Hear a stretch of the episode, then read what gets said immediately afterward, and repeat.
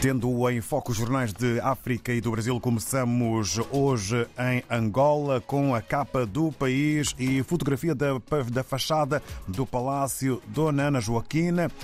No Mártires, cidadã condenada a 32 anos de prisão por matar e queimar o corpo da amiga. Letras garrafais para este, que é o título com maior dimensão na capa do país de hoje, onde aparece também a fotografia da filha de José Eduardo Santos. Tribunal Britânico ordena congelamento de 670 milhões de euros de Isabel dos Santos.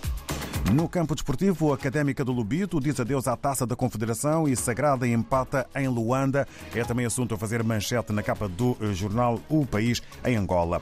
Agora, passagem para o Notícias em Moçambique. Presidente da República e a situação geral da nação. País tem bases sólidas para desenvolvimento. É a consideração de Felipe Nuzzi que ganha aqui uh, o uh, tamanho de uh, letras garrafais. 13 terceiro, pago em janeiro e fevereiro. É também assunto e uh, título que está na capa do Notícias, que escreve uh, sobre o Hospital Central de Maputo que realiza Natal Solidário. Vamos agora até Cabo Verde. Segundo a agência Infopress, o Primeiro-Ministro promete disponibilizar mais recursos para financiar projetos das organizações da sociedade civil em 2024. É um dos títulos que marca a imprensa cabo-verdiana hoje. E um outro título: Ministério da Educação inicia elaboração da proposta de revisão do Estatuto da Carreira do Pessoal Docente. Agora, em São Tomé e Príncipe, olhamos para a publicação Telanon para partilharmos que FAO lança projeto de apoio para a empregabilidade dos jovens no setor agrícola. E um outro uh, título uh, sobre a justiça: 15 anos de prisão para o condenado que alterou violentamente o Estado de Direito Democrático. Avançamos, entretanto, agora até ao Brasil e o Globo, sobre contas públicas, escreve: Orçamento de 2024 deve ser votado hoje no Congresso. Veja os principais entraves, é o que eh, lança o jornal Globo. E sobre a onda de calor, calor recorde e temporais.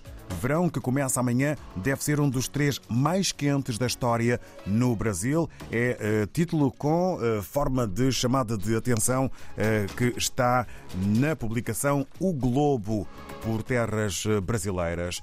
Entretanto, no regresso à África, estamos na redação do Democrata, na Guiné-Bissau, com o Filomeno Sambu, que, a partir de agora e da Guiné-Bissau, nos conta tudo o que podemos ler na mais recente edição do Democrata. Bom dia. Ora, viva muito bom dia, ouvintes da RDP África. Sejam bem-vindos a mais uma edição da revista de imprensa do jornal Democrata da Guiné-Bissau. Na edição desta semana 21 de dezembro de 2023, o Democrata traz como manchete uma entrevista alargada do professor universitário e especialista em segurança e relações internacionais Abdul Jarju sobre a criação da Aliança do Sahel, uma organização que engloba Mali, Burkina Faso e Níger países atualmente dirigidos por regimes militares e que estão sob as sanções da CDAO. Especialista e professor universitário na Colinas de Boé e Jean Piaget disse que a presença de forças militares na Guiné-Bissau e na Gâmbia revela a fraqueza destes países.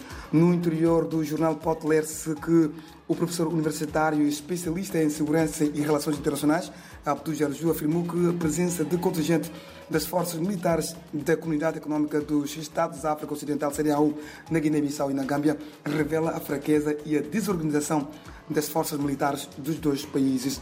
O jornal destaca ainda na sua capa principal a nomeação do novo primeiro-ministro, Rui Duarte de Barros, a posição da coligação Pai-Terranca que reclama a reposição efetiva de Geraldo Martins e o desafio lançado por Soko Embalo ao novo chefe executivo no combate à corrupção na Guiné-Bissau. Sobre estes três destaques, o jornal escreve após a demissão de Geraldo Martins, presidente Soko Embalo nomeia Rui Duarte Barros como primeiro-ministro.